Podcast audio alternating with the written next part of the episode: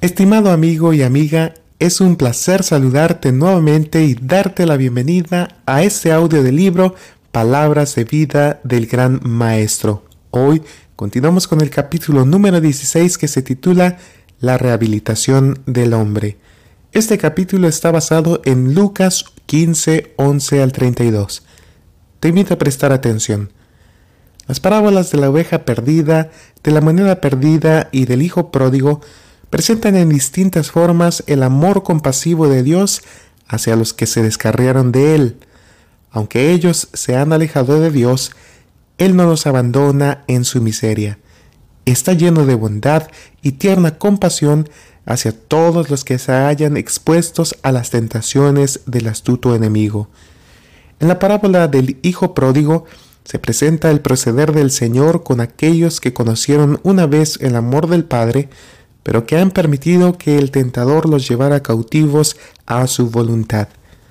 Un hombre tenía dos hijos, y el menor de ellos dijo a su padre, Padre, dame la parte de la hacienda que me pertenece, y le repartió la hacienda. Y no muchos días después, juntándolo todo, el hijo menor partió lejos a una provincia apartada. Este hijo menor se había cansado de la sujeción a que estaba sometido en la casa de su padre. Le parecía que se le restringía su libertad. Interpretaba mal el amor y cuidado que le prodigaba su padre y decidió seguir los dictados de su propia inclinación. El joven no reconoce ninguna obligación hacia su padre, ni expresa gratitud. No obstante, reclama el privilegio de un hijo en la participación de los bienes de su padre. Desea recibir ahora la herencia que le correspondería a la muerte de su padre. Está empeñado en gozar del presente y no se preocupa de lo futuro. Habiendo obtenido su patrimonio, fue a una provincia apartada, lejos de la casa de su padre. Teniendo dinero en abundancia y libertad para hacer lo que le place, se lisonjea de haber logrado el deseo de su corazón. No hay quien le diga, no hagas esto porque será perjudicial para ti, o haz esto porque es recto.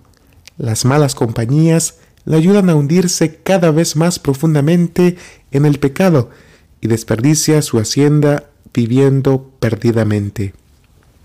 La Biblia habla de hombres que decidiéndose ser sabios, se hicieron fatuos, y este es el caso del joven de la parábola. Despilfarra con rameras la riqueza que egoístamente reclamó de su padre, malgasta el tesoro de su virilidad, los preciosos años de vida, la fuerza del intelecto, las brillantes visiones de la juventud, las aspiraciones espirituales, todos son consumidos en el altar de la concupiscencia. Sobreviene una gran hambre, él comienza a sentir necesidad y se llega a uno de los ciudadanos de aquel país que lo envía al campo a apacentar cerdos. Para un judío, esta era la más mezquina y degradante de las ocupaciones. El joven que se había jactado de su libertad ahora se encuentra esclavo está sometido al peor de los yugos, detenido con las cuerdas de su pecado. El esplendor y el brillo que lo ofuscaron han desaparecido y siente el peso de su cadena. Sentado en el suelo de aquella tierra desolada y azotada por el hambre, sin otra compañía que los cerdos, se resigna a saciarse con los desperdicios con que se alimentan las bestias no conserva la amistad de ninguno de los alegres compañeros que lo rodeaban en sus días de prosperidad y comían y bebían a costa suya. ¿Dónde está ahora su gozo desenfrenado?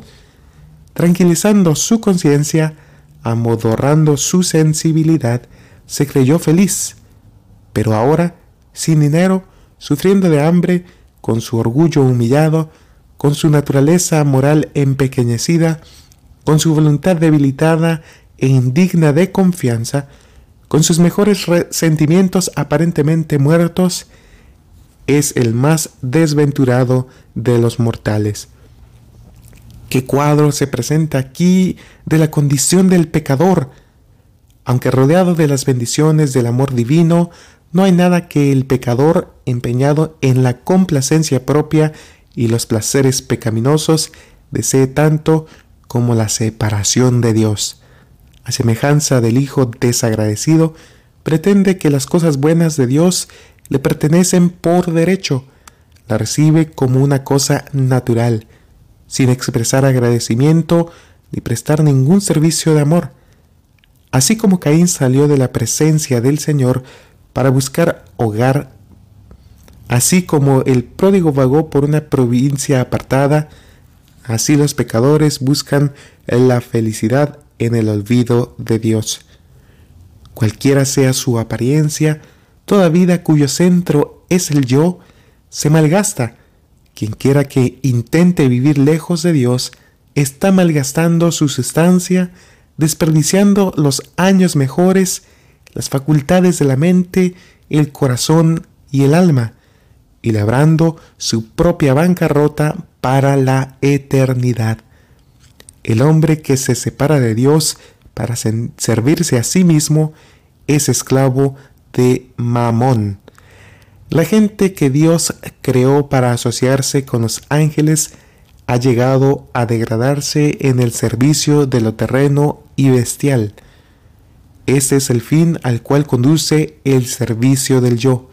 Si habéis escogido una vida tal, sabed que estáis gastando dinero en aquello que no es pan y trabajando por lo que no satisface. Llegarán horas cuando os daréis cuenta de vuestra degradación. Solos en la provincia apartada sentís vuestra miseria y en vuestra desesperación clamáis, Miserable hombre de mí, ¿quién me librará de del cuerpo de esta muerte?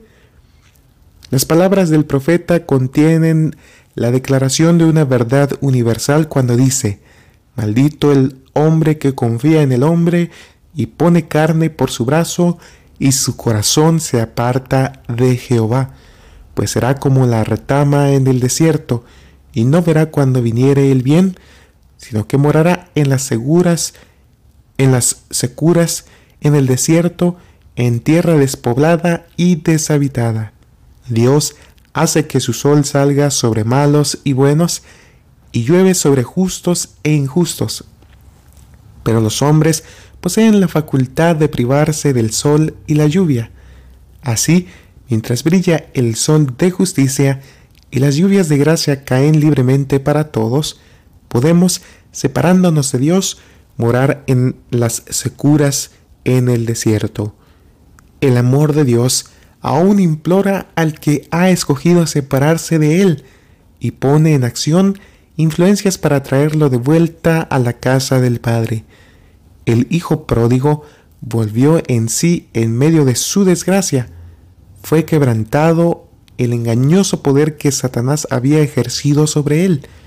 Se dio cuenta de que su sufrimiento era la consecuencia de su propia necedad y dijo, ¿Cuántos jornaleros en la casa de mi padre tienen abundancia de pan y yo aquí perezco de hambre. Me levantaré e iré a mi padre. Desdichado como era, el pródigo halló esperanza en la convicción del amor de su padre.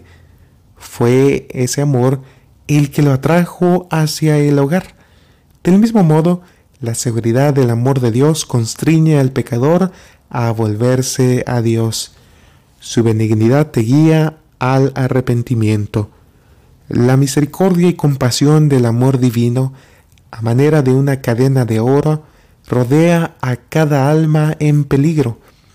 El Señor declara, con amor eterno te he amado, por tanto te soporté con misericordia. El Hijo se decide a confesar su culpa. Irá al Padre diciendo, Padre, he pecado contra el cielo y contra ti, ya no soy digno de ser llamado tu Hijo. Pero agrega, mostrando con mezquino cuán mezquino es su concepto del amor de su Padre. Hazme como a uno de tus jornaleros. El joven se aparta de la piara y los desperdicios y se dirige hacia su hogar. temblando de debilidad y desmayando de hambre, prosigue ansiosamente su camino. No tiene con qué ocultar sus harapos, pero su miseria ha vencido a su orgullo, y se apresura para pedir el lugar de un siervo donde una vez fuera hijo. Poco se imaginaba el alegre e irreflexivo joven cuando salía de la casa de su padre el dolor y la ansiedad que dejaba en el corazón de ese padre. Mientras bailaba y banqueteaba con sus turbulentos compañeros, poco pensaba en la sombra que se había extendido sobre su casa. Y cuando con pasos cansados y penosos toma el camino que lleva a su casa, no sabe que hay uno que espera su regreso. Sin embargo, como aún estuviese lejos, su padre lo distinguió el amor percibe rápidamente, ni aun la degradación de los años de pecado puede ocultar al Hijo de los ojos de su Padre. Él fue movido a misericordia y corrió y echóse sobre su cuello en un largo, estrecho y tierno abrazo. El Padre no había de permitir que ningún ojo despreciativo se burlara de la miseria y los harapos de su Hijo saca de sus propios hombros el amplio y rico manto y cubre la forma exange de su hijo. Y el joven Sosoya arrepentido diciendo, Padre, he pecado contra el cielo y contra ti, y ya no soy digno de ser llamado tu hijo. El padre lo retiene junto a sí y lo lleva a la casa. No se le da la oportunidad de pedir el lugar de un siervo. Él es un hijo que será honrado con lo mejor de que dispone la casa y a quien los siervos y siervas habrán de respetar y servir. El padre dice a sus siervos, Sacad el principal vestido y vestidle y poned un anillo en su mano y zapatos en sus pies, y traed el becerro grueso y matadlo y comamos y hagamos fiesta, porque este mi hijo muerto era y ha revivido, habíase perdido y es hallado, y comenzaron a regocijarse. En su juventud inquieta, el hijo pródigo juzgaba a su padre austero y severo. Cuán diferente su concepto era de él ahora. Del mismo modo, los que siguen a Satanás creen que Dios es duro y exigente, creen que los observa para denunciarlos y condenarlos y que no está dispuesto a recibir al pecador mientras tenga alguna excusa legal para no ayudarle.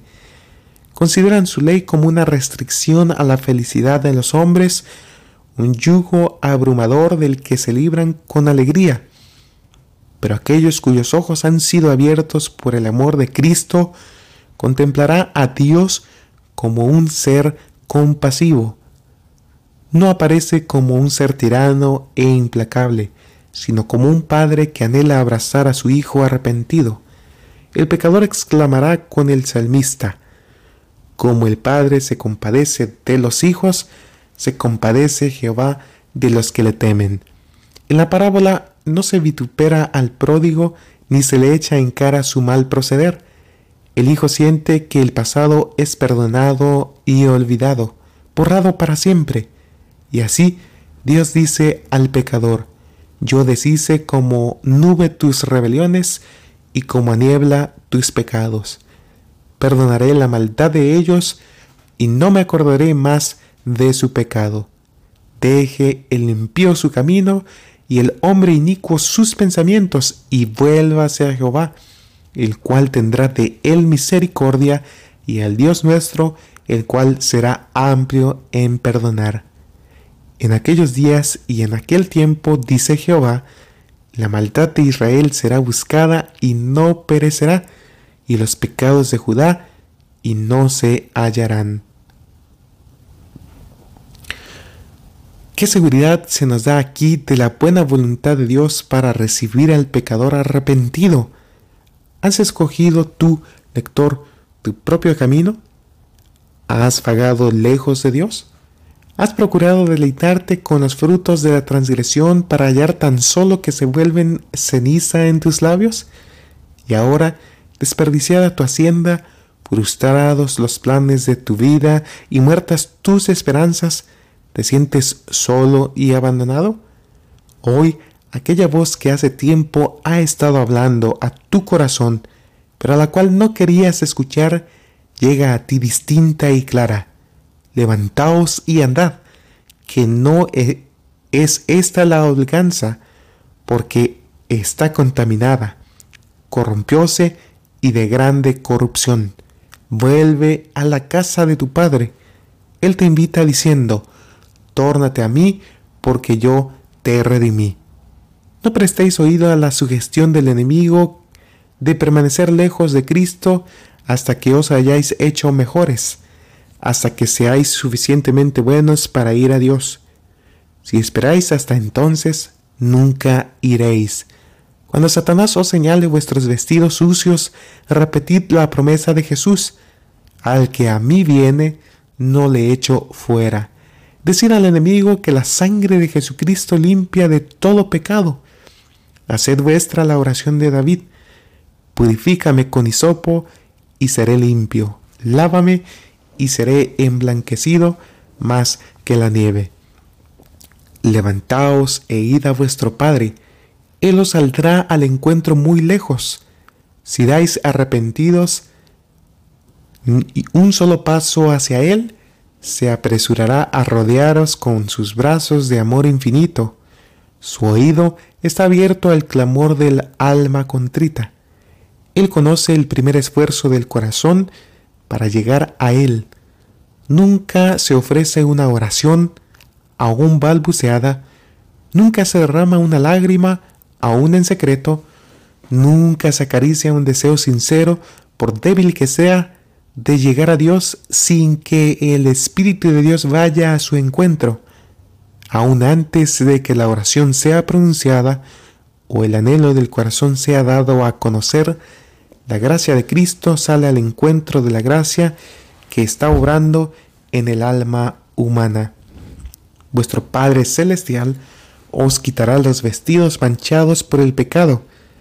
En la hermosa profecía parabólica de Zacarías, el sumo sacerdote Josué, que estaba delante del ángel del Señor vestido con vestimentas viles, representa al pecador, y el Señor dice, quitadle esas vestimentas viles, y él dijo, mira que he hecho pasar tu pecado de ti, y te he hecho vestir de ropas de gala y pusieron una mitra limpia sobre su cabeza y vistiéronle de ropas.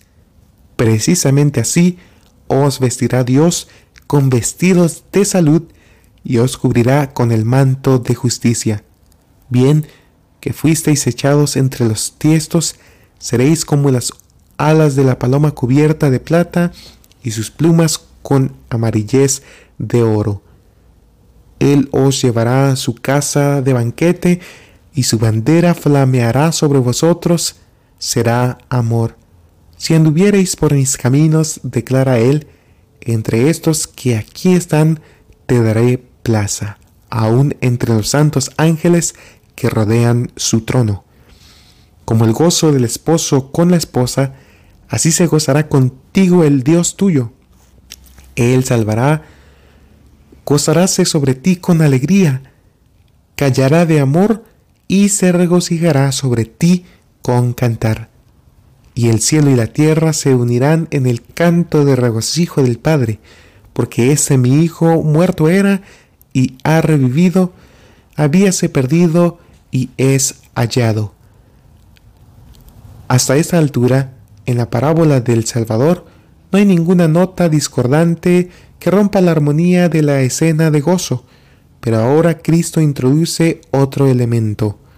Cuando el pródigo vino al hogar, su hijo, el mayor, estaba en el campo, el cual como vino y llegó cerca de casa, oyó la sinfonía y las danzas, y llamando a uno de los criados, preguntóle qué era aquello, y él le dijo, Tu hermano ha venido y tu padre ha muerto, el becerro grueso por haberle recibido salvo.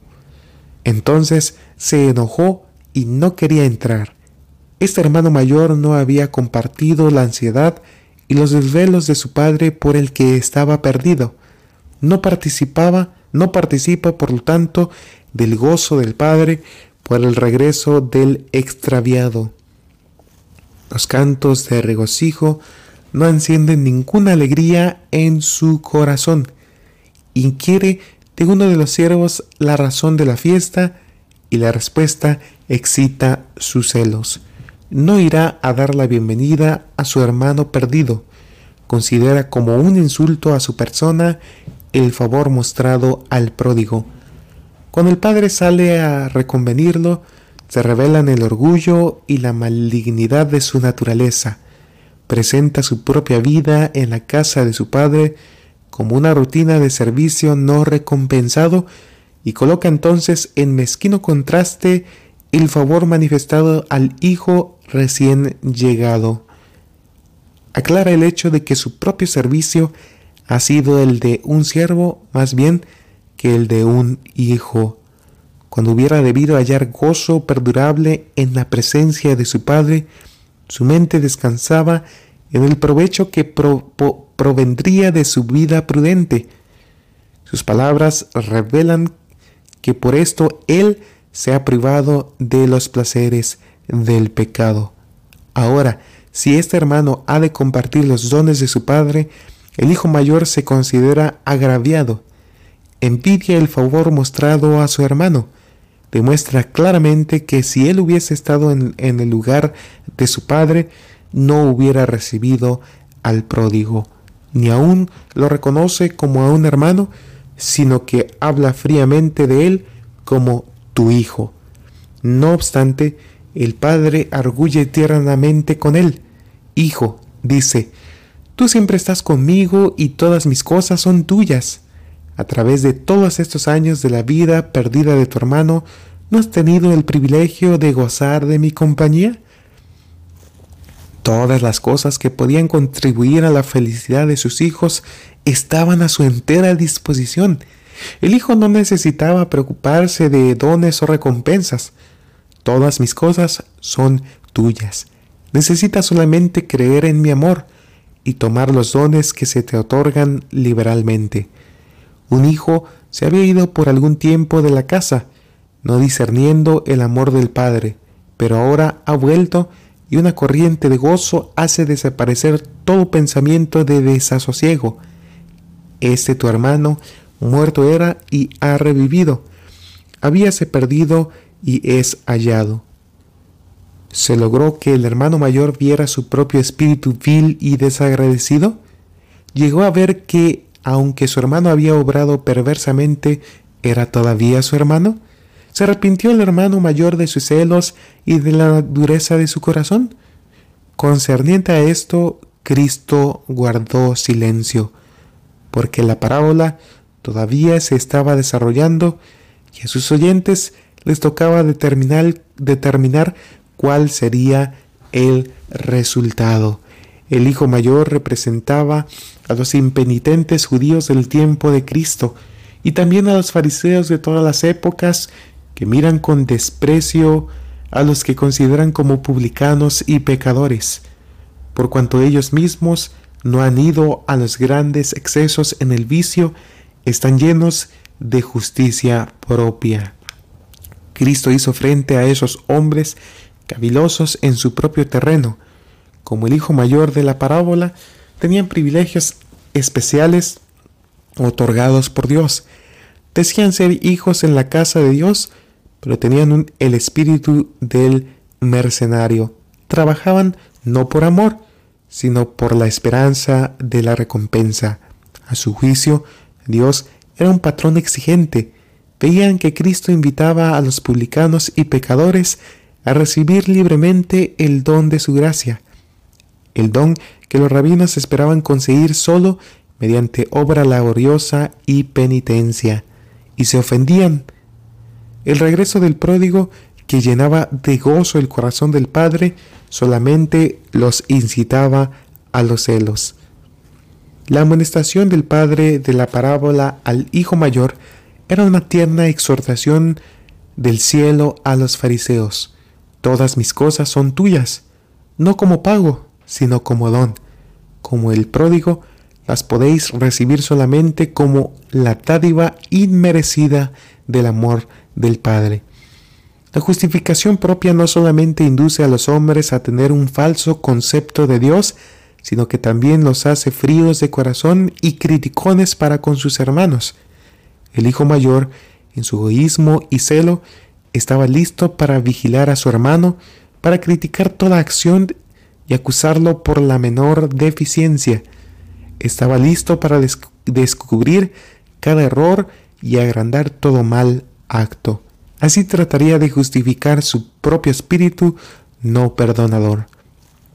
Muchos están haciendo lo mismo hoy día, mientras el alma está soportando sus primeras luchas contra un diluvio de tentaciones, ellos se mantienen porfiados, tercos, quejándose, acusando.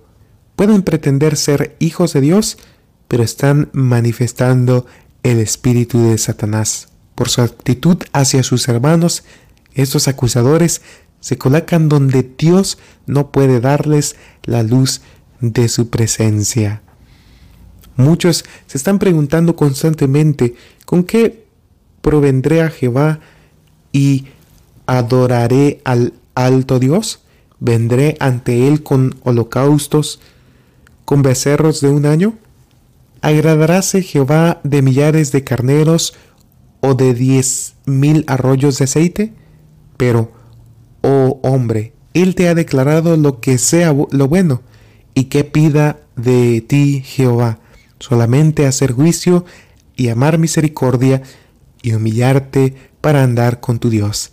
Este es el servicio que Dios ha escogido, desatar las ligaduras de la impiedad, deshacer los haces de opresión y dejar ir libres a los quebrantados, y que rompáis todo yugo, y no te escondas de tu carne, cuando comprendáis que sois pecadores salvados solamente por el amor de vuestro Padre Celestial, sentiréis tierna compasión por otros que están sufriendo en el pecado. No afrontaréis más la miseria y el arrepentimiento con celos y censuras. Cuando el hielo del egoísmo de vuestros corazones se derrita, estaréis en armonía con Dios y participaréis de su gozo por la salvación de los perdidos. Es cierto que pretende ser un hijo de Dios, pero si esta pretensión es verdadera, es tu hermano el que muerto era y ha revivido, habíase perdido y es hallado. Está unido a ti por los vínculos más estrechos, porque Dios lo conoce como hijo. Si niegas tu relación con Él, demuestras que no eres sino asalariado en la casa y no hijo en la familia de Dios aunque no os unáis, para dar la bienvenida a los perdidos, el regocijo se producirá, y el que haya sido restaurado tendrá lugar junto al Padre y en la obra del Padre. Aquel a quien se le perdona mucho, ama mucho. Pero vosotros estaréis en las tinieblas de afuera, porque el que no ama no conoce a Dios, porque Dios es amor. Bien, con esto finalizamos este precioso e importantísimo capítulo número 16 titulado La rehabilitación del hombre. Sin duda, amigo y amiga, nosotros tenemos el amor del Padre, un amor inmerecido, un amor tan maravilloso que nos atrae con sus cuerdas de amor. Tal vez más de uno de nosotros nos hemos sentido identificados con esta parábola tal vez como el hijo que se extravió, que se perdió, que decidió ser ingrato y abandonar al Padre, y tal vez hemos regresado con el corazón quebrantado, dolido por las consecuencias de nuestros pecados, y aún así el Señor nos ha recibido y comprendemos hoy día ese amor.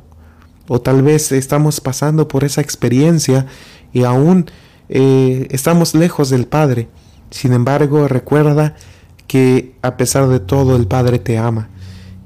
O tal vez nos identificamos con este joven hermano que sintió celos porque fue recibido por el Padre como nuevamente como su hijo. No lo sé, pero en esta ocasión te invito a reflexionar y a pedirle a Dios que te ayude a poder ser un hijo de Él que sienta gozo, alegría por regresar al Padre, en el caso del pródigo, y que sienta, o, o en el caso del hermano que sea, pídele a Dios que te ayude a ser un hermano que también pueda eh, amar al que se ha extraviado, al que regresa arrepentido a Dios y no condenarle ni juzgarle. Te invito a compartir estos audios con tus amigos y seres queridos para que también ellos aprendan las preciosas enseñanzas de Cristo Jesús, aprendan a valorar el amor del Padre y a aceptarle como su Salvador personal. Te deseo muchas bendiciones y hasta la próxima.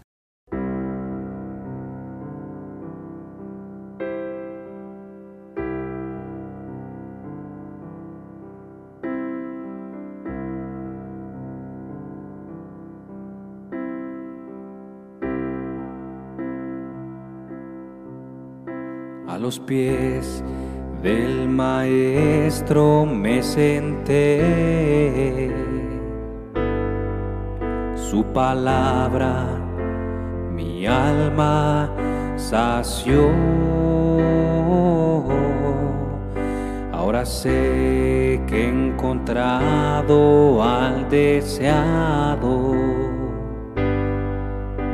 Mi alma lo anhela solo a Él.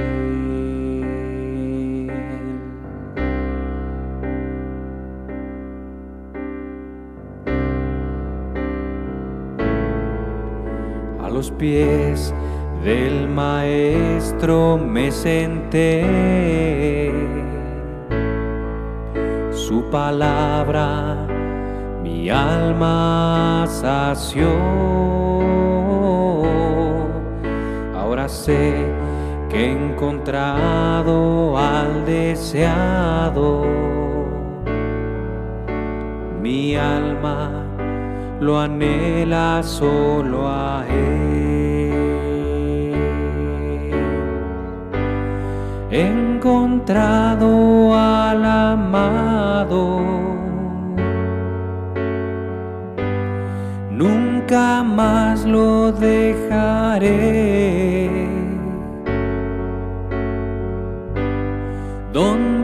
Vaya yo iré. Encontrado al amado.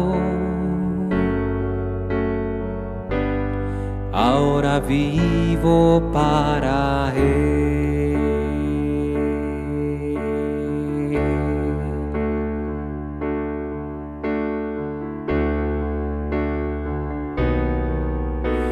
Los pies del maestro me senté. Su palabra mi alma sació. Ahora sé que he encontrado al deseado. Mi alma lo anhela solo a Él. Encontrado al amado. Nunca más lo dejaré. Donde Él vaya yo iré. He encontrado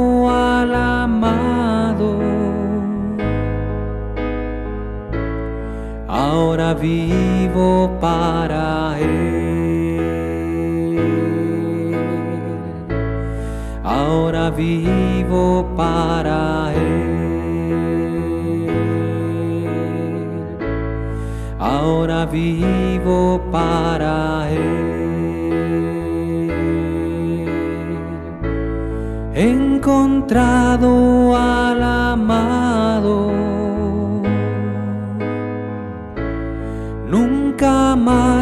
dejaré.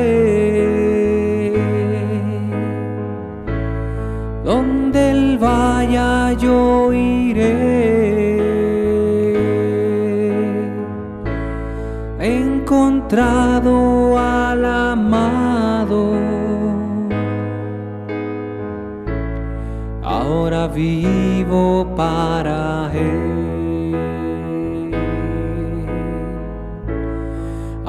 Vivo para Él. Ahora vivo para